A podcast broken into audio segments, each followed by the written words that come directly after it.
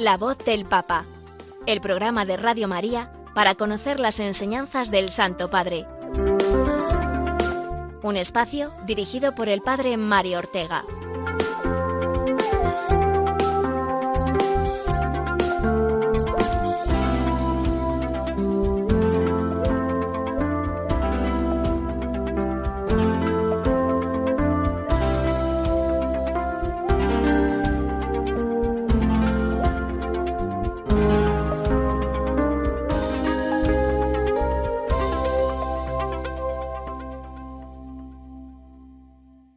Buenos días, amigos oyentes de Radio María, bienvenidos un martes más a este programa en el que recogemos la voz del Papa y nos hacemos eco de sus catequesis, de sus discursos, homilías, documentos y todas las intervenciones que haya tenido el sucesor de Pedro durante la última semana, con las cuales nos ha ido guiando como pastor que es de la Iglesia Universal.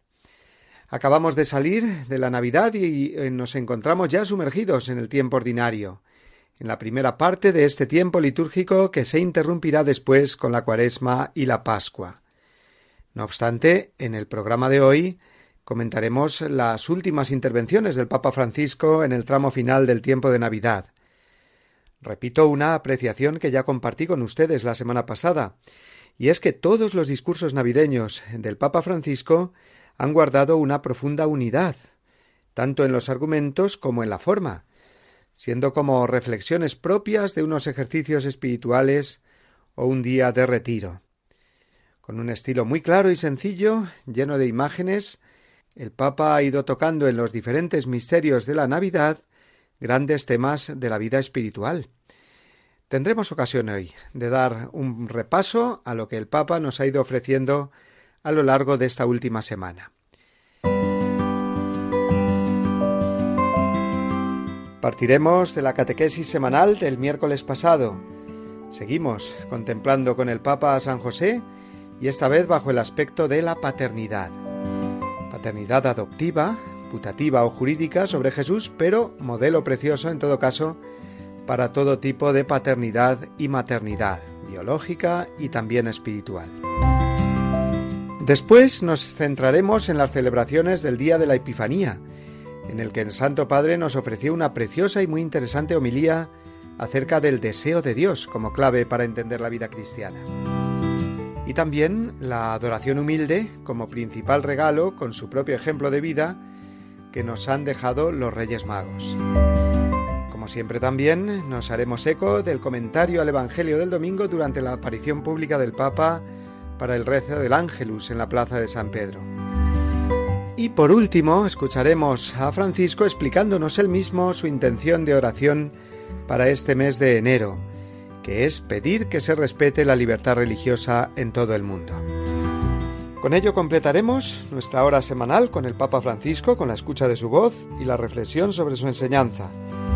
Antes, ya saben lo que hacemos, lo que Él nos pide siempre, rezar por Él hacemos con la habitual oración.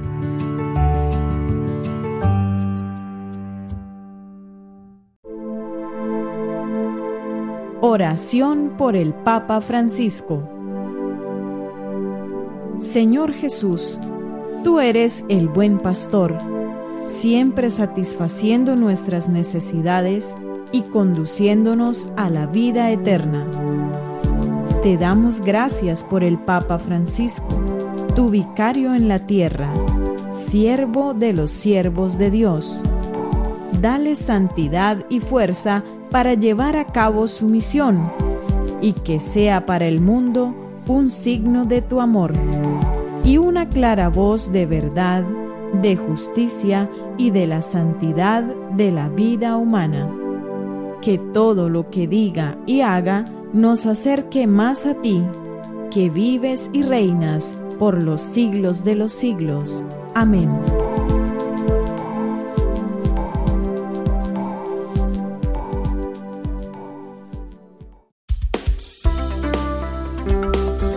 La voz del Papa, el programa de Radio María que te ofrece la enseñanza y la actualidad del Santo Padre.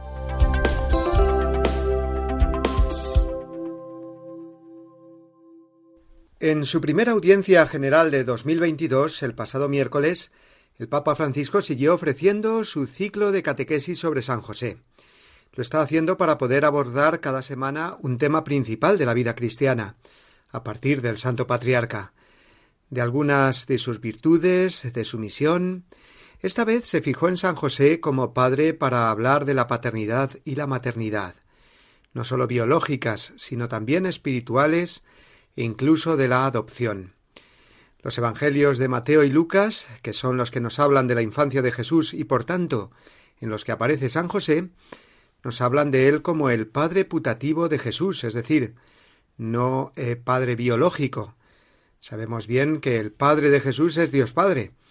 San Mateo utiliza la genealogía de Jesús y evita la fórmula engendró, utilizada cuando habla de todos los antepasados, y en el caso de José dice el esposo de María, de la cual nació Jesús, llamado Cristo.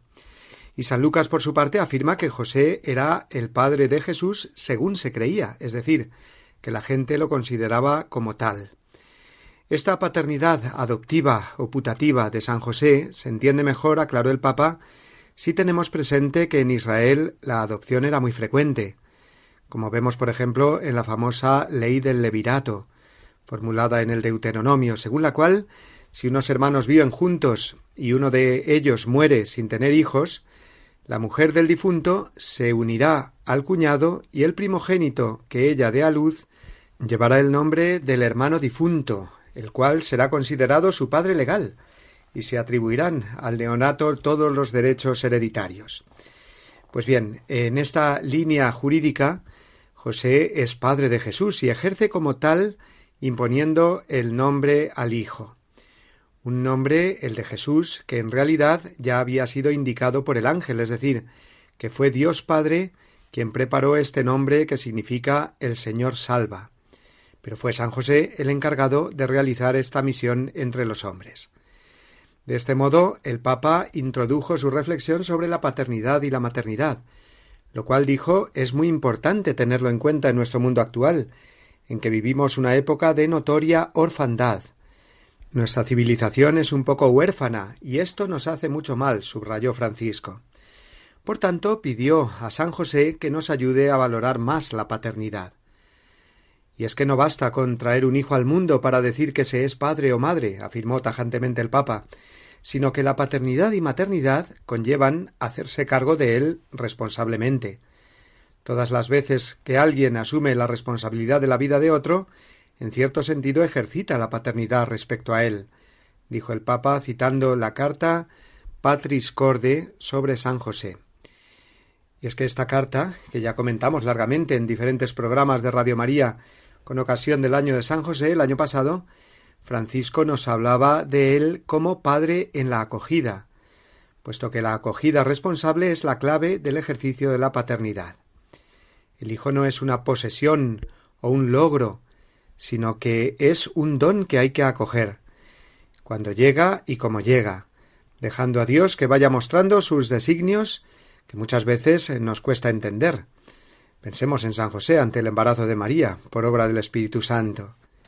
El Papa habló de este sentido de orfandad en nuestro mundo, porque falta sobre todo la acogida generosa, y esto esconde un claro egoísmo, un pensar antes en la propia comodidad que en el don de la vida, en procurarlo y acogerlo responsablemente. Es un riesgo que hay que asumir, y se hace, por ejemplo, en la adopción de niños. El Papa alabó mucho esta vía de paternidad y maternidad para los esposos que no pueden tener hijos biológicamente. Este tipo de elección, dijo, está entre las formas más altas de amor y de paternidad y maternidad. ¿Cuántos niños en el mundo esperan que alguien cuide de ellos? ¿Y cuántos cónyuges desean ser padres y madres y no lo consiguen por motivos biológicos? O incluso teniendo ya hijos quieren compartir el afecto familiar con quien no lo tiene. El Santo Padre dejó en esos momentos el guion escrito e hizo una serie de reflexiones sin papeles que son las que quedaron después como titular en algunos medios, ya que fue muy claro cuando habló de la preferencia por tener mascotas antes que hijos. Mejor escuchamos directamente al Papa, su voz de fondo y la traducción que desde el Centro Televisivo Vaticano se iba ofreciendo. No hay que tener miedo de elegir la vía de la adopción, de asumir el riesgo de la acogida.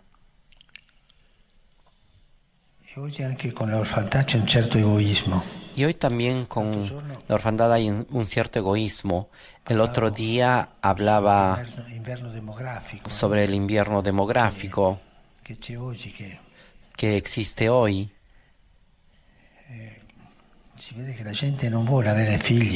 Se ve que la gente no quiere tener hijos, o al menos uno y solamente uno. Y muchas parejas no tienen hijos porque no quieren. O tienen uno y basta y no tienen más.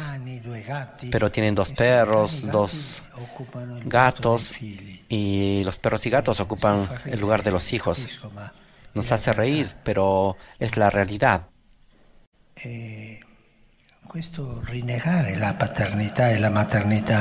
Este renegar la paternidad y la maternidad nos disminuye, nos quita humanidad.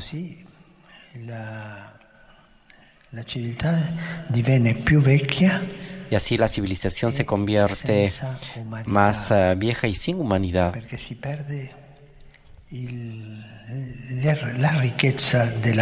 Porque se pierde la riqueza de la paternidad y de la maternidad. Y sufre la patria, que no tiene hijos, y como decía alguno, un poco humorísticamente, y ahora, ¿quién pagará los impuestos para mi pensión? Que no hay más hijos. Se reía, pero era la verdad. ¿Quién se hará cargo de mí?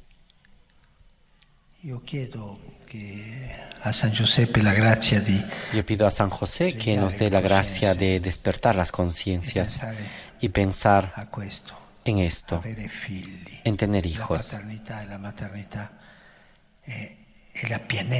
La paternidad y la maternidad es la plenitud de la vida de una persona. Piensen en esto.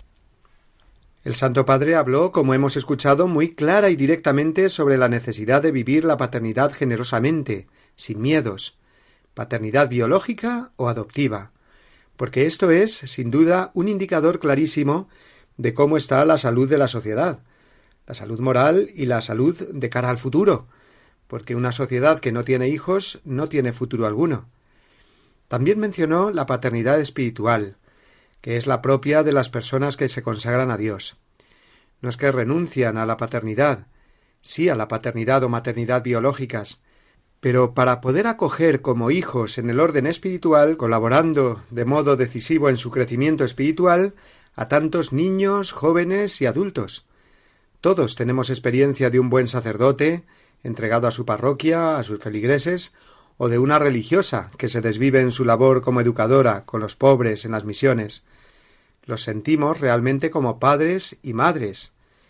Y no lo son en sentido biológico, pero sí, y de qué forma, como maestros de la acogida y de la ternura. Y es que todas las paternidades y maternidades participan de las mismas características y contribuyen al bien, a la armonía, al progreso, al futuro de la sociedad. El Papa insistió a los matrimonios jóvenes a tener hijos, a dar vida, porque ellos son quienes te cerrarán los ojos, dijo, los que tomarán de ti para el futuro. ¿Qué es un riesgo? volvió a preguntar el Papa. Claro que sí. Tener hijos es siempre un riesgo, sea natural o por adopción. Pero es más arriesgado, dijo, no tenerlos, negar la paternidad, negar la maternidad, sea real, sea espiritual. Un hombre, una mujer que no desarrolla el sentido de la paternidad o de la maternidad, concluyó el Papa, le falta algo, algo es principal, algo importante. También tuvo palabras dirigidas a las instituciones que existen para promover y gestionar las adopciones. Escuchamos lo que el Santo Padre les dijo. Deseo que las instituciones estén siempre listas para ayudar en este sentido de la adopción, vigilando con serenidad, pero también simplificando el procedimiento necesario para que se pueda cumplir el sueño de tantos pequeños que necesitan una familia y de tantos esposos que desean donarse en el amor. Un tempo fa ho sentito la testimonianza Hace tiempo escuché el testimonio de una persona, un doctor importante en su trabajo, que no tenía hijos eh, y con la esposa habían decidido adoptar uno. Y cuando llegó el momento le ofrecieron uno. Pero no sabemos cómo irá la salud de este niño. Tal vez puede tener alguna enfermedad. Y él dice, lo había visto. Eh, le dice, si usted me preguntaba esto antes de entrar, y hubiera dicho que no, pero ahora ya lo he visto y ahora me lo llevo. Este es el deseo de ser padres, de ser madres en la adopción también. No tengan miedo de esto. Finalmente, y como es ya costumbre, se dirigió en oración a San José. Lo hizo pidiendo por quienes están enfermos de orfandad, para que San José pueda ejercer su protección y su ayuda sobre los huérfanos, e interceda también por las familias que desean tener un hijo.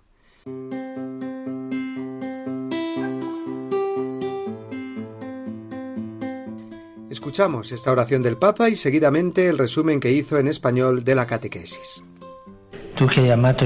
San José, tú que has amado a Jesús con amor de Padre, hazte cercano a tantos niños que no tienen familia y desean un padre y una madre. Sostén a los cónyuges que, que no consiguen tener hijos. Ayúdalos a descubrir a través de este sufrimiento un proyecto más grande. Haz que a nadie le falte una casa un vínculo, una persona que cuide de él o de ella y sana el egoísmo de quien se cierra a la vida para que abra el corazón al amor. Gracias. Queridos hermanos y hermanas, hoy reflexionamos sobre San José como Padre de Jesús. Los evangelios lo presentan como Padre adoptivo, no como Padre biológico. Tengamos en cuenta que antiguamente la paternidad adoptiva o legal era muy frecuente en Oriente. De este modo, José, como padre oficial de Jesús, ejerció el derecho de ponerle el nombre, reconociéndolo así jurídicamente. Al mismo tiempo, él sabía que para el hijo de María había un nombre preparado por Dios, como se lo había dicho el ángel en sueños. Ese nombre le daba identidad, era Jesús, que significa el Señor salva. Contemplando a San José como Padre, quisiera destacar el ejemplo de quienes han decidido adoptar un hijo, viviendo así una de las formas más sublimes de maternidad y paternidad. Por otra parte, quisiera animar a las instituciones para que faciliten los procesos de adopción y que así se pueda cumplir el sueño de los niños que necesitan una familia y de los esposos que desean acogerlos en sus hogares y brindarles su amor.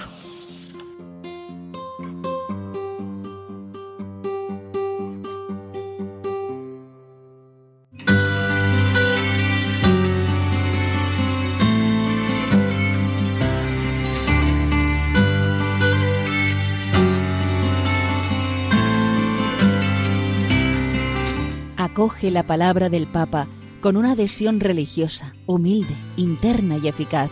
Hazle eco.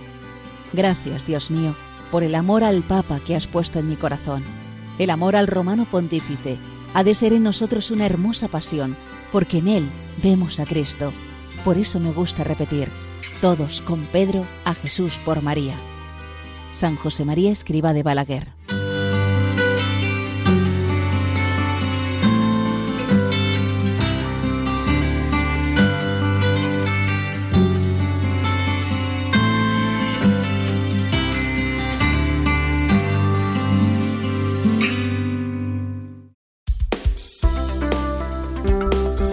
La voz del Papa, el programa de Radio María que te ofrece la enseñanza y la actualidad del Santo Padre.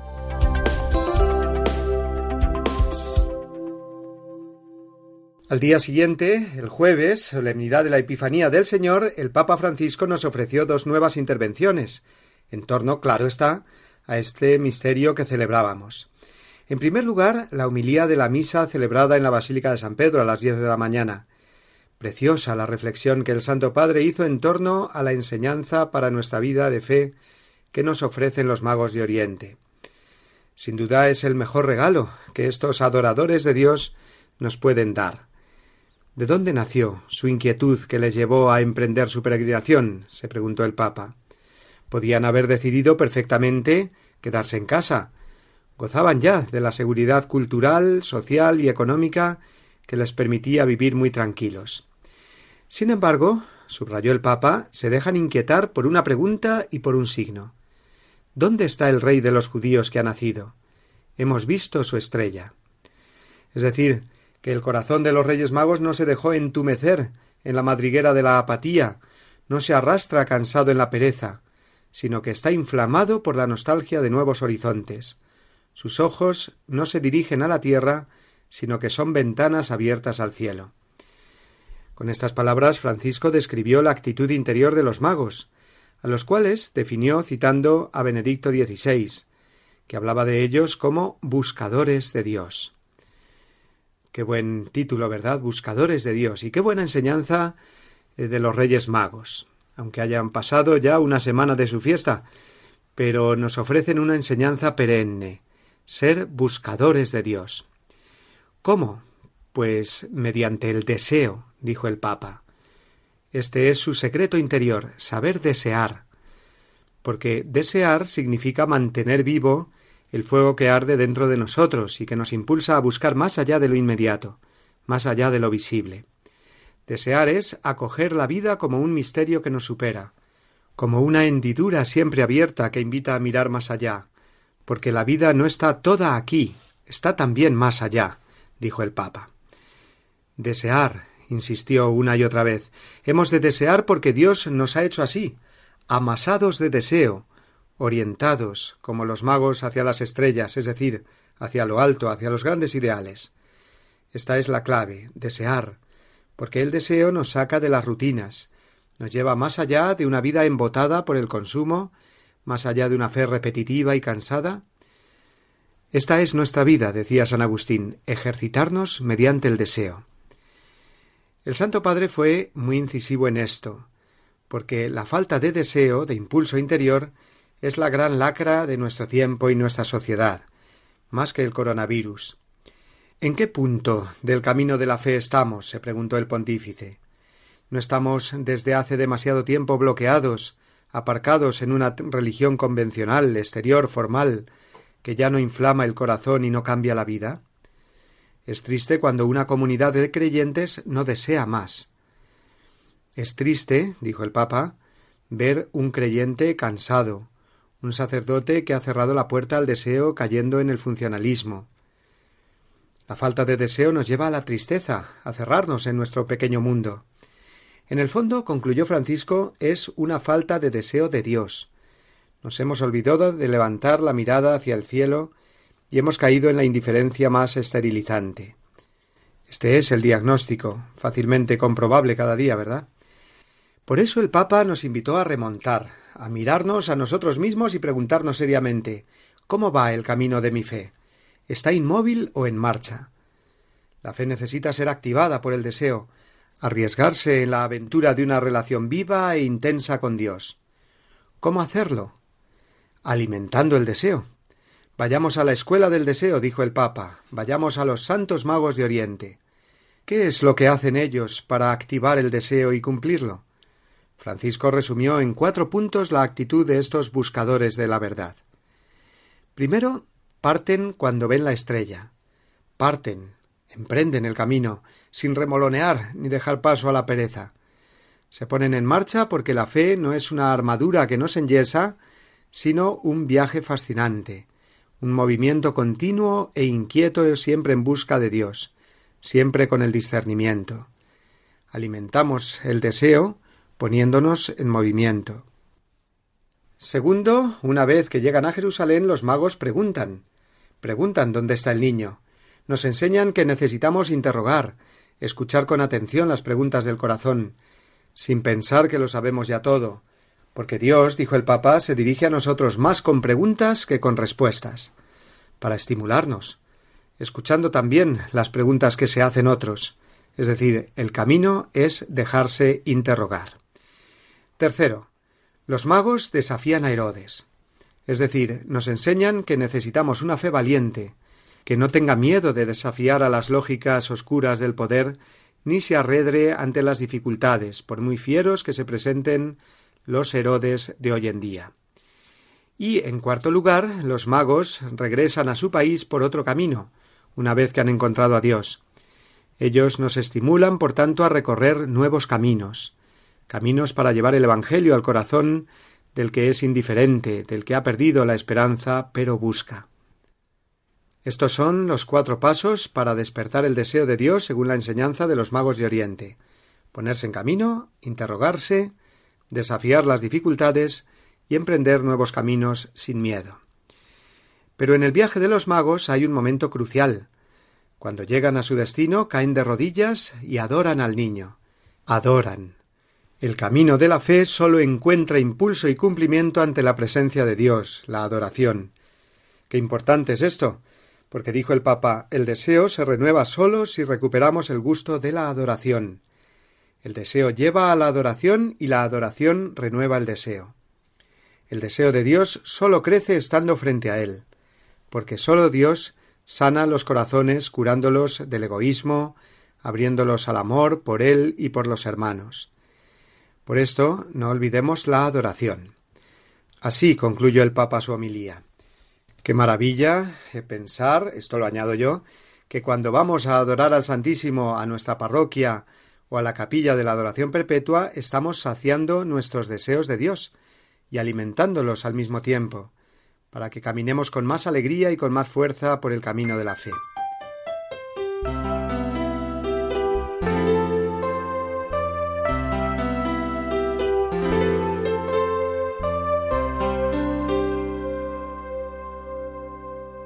Así que nada, amigos, a ponerse a ser adoradores eucarísticos y si ya lo somos, a invitar a otros a que lo sean.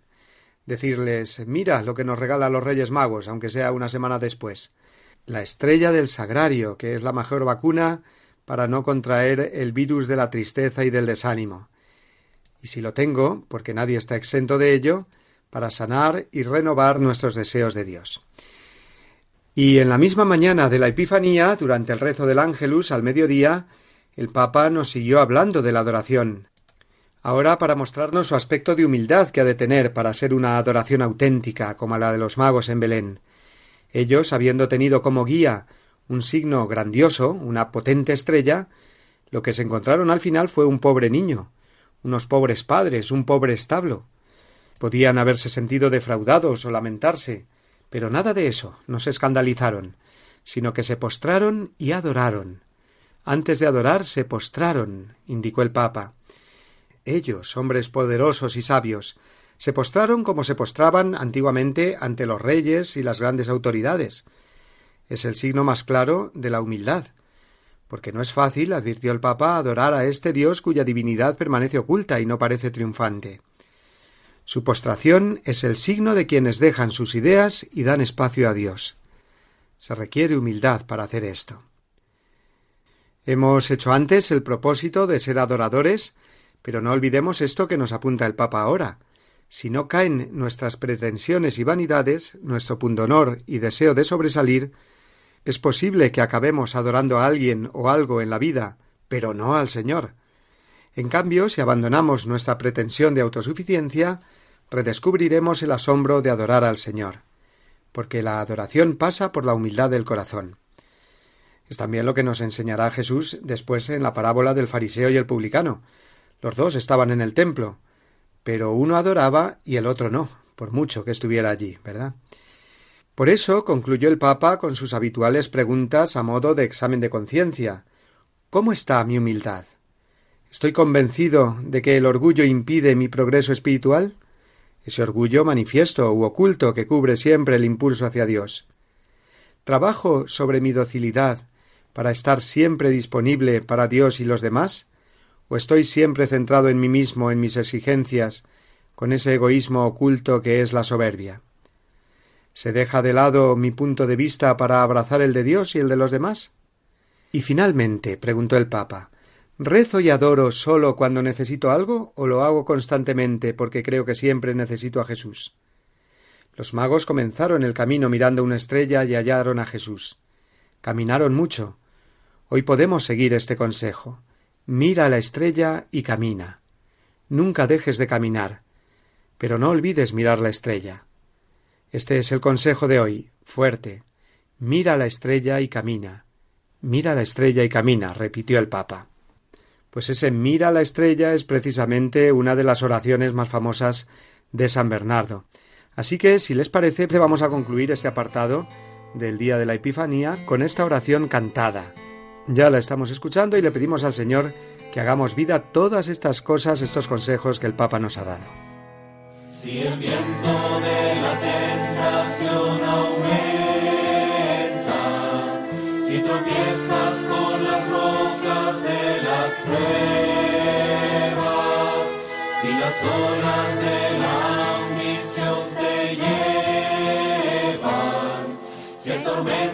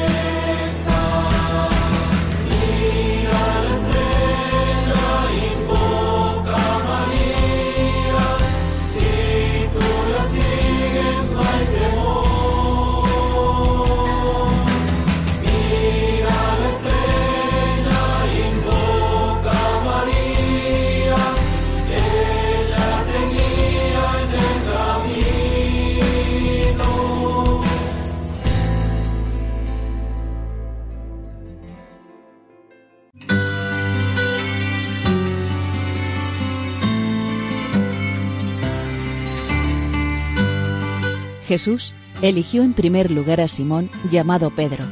Con este significativo relieve de la primacía de Simón Pedro, San Mateo introduce en su Evangelio la lista de los doce apóstoles. Fue llamado a desempeñar en la Iglesia una función propia y específica. Él es la roca sobre la que Cristo edificará su Iglesia. Es aquel que una vez convertido no fallará en la fe y confirmará a sus hermanos. Y por último, es el pastor que guiará a toda la comunidad de los discípulos del Señor. Del documento El primado del sucesor de Pedro, de la Sagrada Congregación para la Doctrina de la Fe.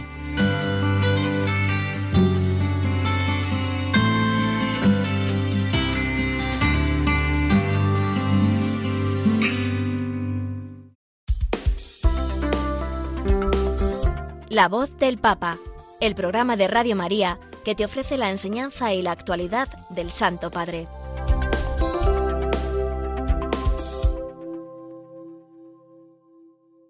El Santo Padre volvió a dirigirse a los fieles el domingo, día que celebrábamos la fiesta del bautismo del Señor, que supuso el final del tiempo de Navidad, un final y un comienzo, así lo indicó el Papa, recordando que en su bautismo en el Jordán, Jesús comenzó su predicación, lo que conocemos como su vida pública, después de treinta años de vida callada, trabajo y familia.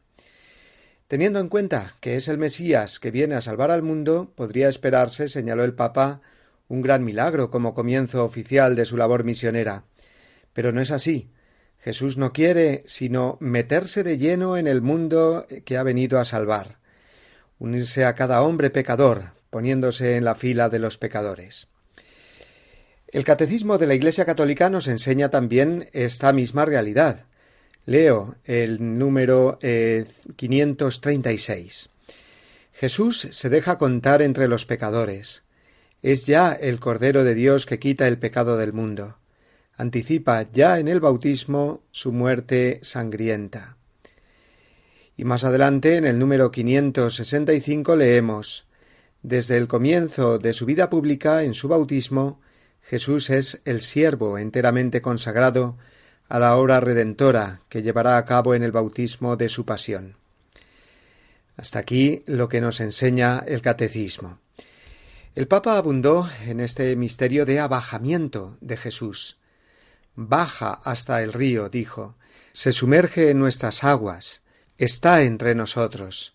No es que va él solo, como destacando su condición divina, sino todo lo contrario, ocultándola, porque viene a hacerse cargo de todos los pecados de la humanidad. Por eso, el momento del bautismo del Señor es un momento de humildad, de humillación extrema. Quienes allí lo vieron podían afirmar, sin eh, realizar un juicio temerario, que ese hombre era un pecador, porque él mismo se coloca en la fila de los pecadores, va con ellos. Va con el pueblo a hacerse bautizar, dijo el Papa subrayando esa solidaridad de Jesús con la humanidad, de la cual ha querido formar parte. Y otro detalle, destacó Francisco, que puede pasarnos desapercibido, es este. Jesús, cuando fue bautizado, el texto evangélico dice que estaba rezando. Jesús ora, porque en esos momentos el Padre va a hablar y todos eh, lo van a escuchar. Ora porque también el Espíritu Santo se va a hacer presente. En el momento de su bautismo, que es la inauguración del nuestro, Jesús, sumergido en lo más profundo de la miseria humana, levanta su mirada al cielo. Lo hace siempre, reza de día, de noche, cuando tiene que tomar una decisión. Por tanto, enseñó el Papa, vemos constantemente dos movimientos en la vida de Jesús eh, su descenso hacia nosotros y su ascensión con su oración al Padre. El Santo Padre eh, se detuvo entonces en la necesidad de la oración para nosotros, siguiendo el ejemplo de Jesús. También nosotros tenemos necesidad de elevar nuestro corazón a Dios, dijo, orar para tener la fuerza de ir adelante. Mientras oraba Jesús eh, a la orilla del Jordán, se abrió el cielo, bajó el Espíritu Santo y también la voz del Padre que declaró Tú eres mi Hijo, el amado, en ti me complazco. Y es que la oración permite a Dios entrar en nuestra vida. La oración nos ayuda porque nos une a Dios. Dios quiere mantener un diálogo con nosotros, quiere o permite que a veces le gritemos, recordó Francisco, y es que nunca Dios se va a enfadar cuando le hablamos. Quiere precisamente que hablemos y le expresemos con sinceridad todo nuestro interior. Cuando rezamos, también el Padre nos dice lo que a Jesús en el bautismo, Tú eres mi Hijo amado, que es lo que necesitamos escuchar constantemente para poder y vivir adecuadamente nuestros compromisos de vida cristiana, que comenzaron el día de nuestro bautismo. Y una vez más, lo ha hecho ya en innumerables ocasiones, el Papa Francisco nos invitó a celebrar el aniversario de nuestro bautismo cada año, a buscar, si no lo sabemos, la fecha en que fuimos bautizados, para dar gracias a Dios por ese regalo que nos hizo, que es con mucho el mejor regalo de nuestra vida. Por tanto, no tengamos reparo en preguntar a nuestros familiares y si no puede ser de otra manera, pues en ir a la parroquia donde nos bautizamos y solicitar al sacerdote o al encargado del archivo parroquial ese certificado de bautismo. Y si nos dice que para qué, le digamos con mucha educación que nos lo ha sugerido el jefe, o sea, el Papa. Francisco terminó su reflexión ¿cómo? Pues ya sabemos cómo, cómo lo hace habitualmente, con las preguntas que nos hemos de hacer a modo de examen de conciencia y discernimiento. ¿Cómo va mi oración? nos dijo. ¿Rezo por costumbre o cultivo una oración de encuentro con Dios? ¿Cultivo la intimidad con Dios? No descuidemos la oración, dediquémosle tiempo, pequeñas jaculatorias, leer el Evangelio de cada día. Es la llave que nos abre la puerta del cielo, concluyó el Santo Padre. Unas horas antes, Francisco había celebrado el bautismo de varios niños en la capilla Sixtina, una costumbre que instituyó San Juan Pablo II hace cuarenta años y se repite cada fiesta del bautismo del Señor. Los niños bautizados por el Papa suelen ser hijos o nietos de empleados que trabajan en el Vaticano, en las oficinas de los distintos dicasterios. Pero vamos, sea en la capilla Sixtina, como en la sencilla pila bautismal del pueblecito más pequeño del mundo, el milagro del amor de Dios es siempre el mismo. Nos hace sus hijos en el bautismo, nos hace entrar en la familia de la Iglesia y nos convierte en herederos del cielo. Vamos a dar gracias a Dios por nuestro propio bautismo y lo hacemos ahora con otra canción, la del grupo Betsaida, interpretada por voces de niños y titulada Jesús mi amigo.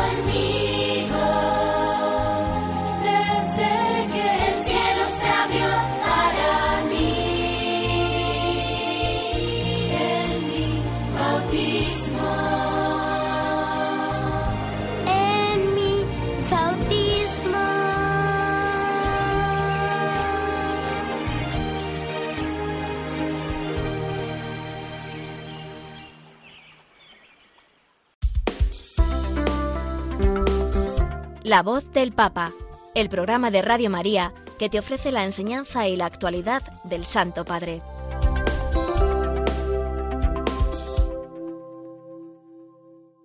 Cada mes, como sabemos, el Papa tiene una intención de oración que ofrece a toda la Iglesia, para que nos unamos a él con nuestras plegarias y también con el ofrecimiento diario de nuestra vida, unidos al corazón eucarístico de Jesús en el altar, en esa espiritualidad preciosa que llamamos el apostolado de la oración.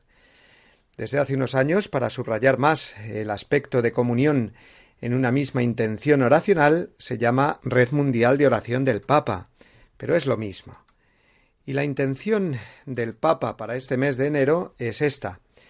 Recemos para que todas las personas que sufren discriminación y persecución religiosa encuentren en las sociedades en las que viven el reconocimiento de sus derechos y la dignidad que proviene de ser hermanos y hermanas. Es decir, que el Papa ha querido fijarse en uno de los derechos más fundamentales de la persona humana, junto con el derecho a la vida, que es el derecho a la libertad religiosa. Porque en nuestro mundo no cesan eh, los ataques contra la Iglesia y también contra otras minorías religiosas. Y eso es lo más contrario a la dignidad humana, no dejar a alguien profesar libremente la fe que desea.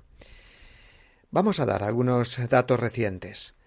Hasta 340 millones de cristianos sufren distintos niveles de persecución, alta, muy alta o extrema, y se concentran sobre todo en las regiones de Asia, Medio Oriente y muchos puntos de África, como Nigeria, Somalia o Libia. Además, no olvidemos eh, los países más poblados del mundo, China y la India, donde también los cristianos son minoría perseguida.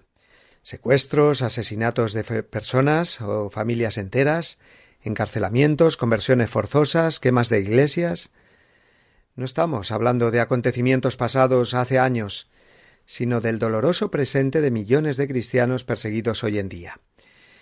Para ellos y en general para todos aquellos que sufren odio y persecución a causa de su fe, el Papa quiere que recemos junto con él durante este mes de enero.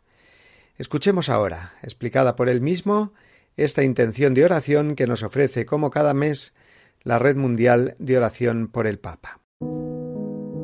¿Cómo puede ser que actualmente muchas minorías religiosas sufran discriminaciones o persecuciones? ¿Cómo permitimos en esta sociedad tan civilizada que haya personas que sean perseguidas simplemente por profesar públicamente su fe?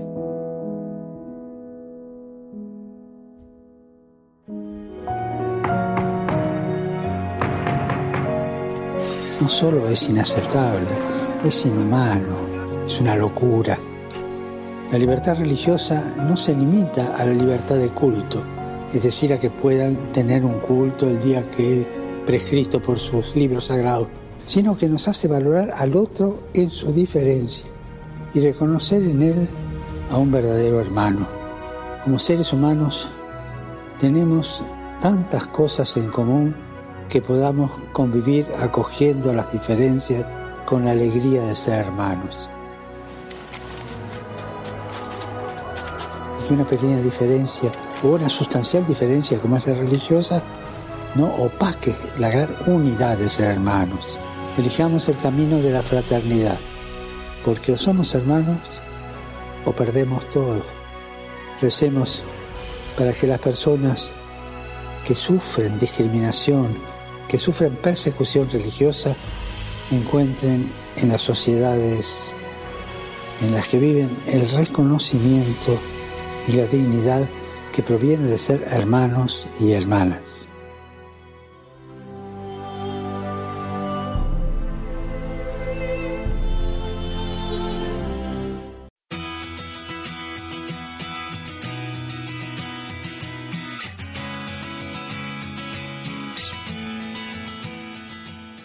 Últimos minutos, queridos amigos, para nuestro programa de esta semana. Hemos escuchado al Santo Padre con mucho interés y ganas de renovar a través de su magisterio nuestra vida cristiana, alimentando el deseo de Dios, que es lo que Francisco nos exhortó a hacer a ejemplo de los Reyes Magos en su homilía el día de la Epifanía, instándonos también a adorarlo, como ellos. Qué maravilla si nos proponemos una mayor y mejor adoración del Santísimo Sacramento en nuestras parroquias o anotándose a alguno de los turnos que se hacen en las cada vez más numerosas capillas de la adoración perpetua del Santísimo en España. Y finalmente, también ha habido palabras del Santo Padre para volvernos a recordar qué bueno es celebrar cada año nuestro cumpleaños bautismal, es decir, la fecha en que fuimos hechos, tal vez hace ya muchas décadas, hijos de Dios. A partir de la semana que viene retomaremos el comentario que hacíamos en la última parte del programa a las encíclicas de Francisco.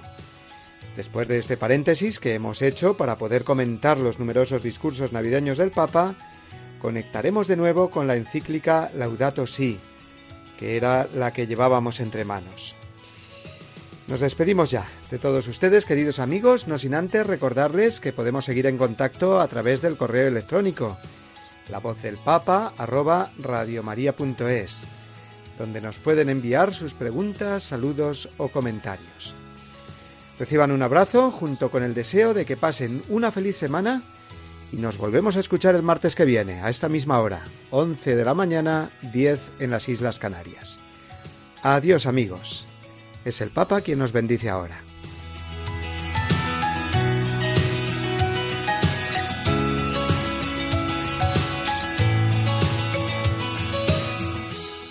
Les deseo lo mejor, que Dios los bendiga y no se olviden de rezar por mí. Gracias.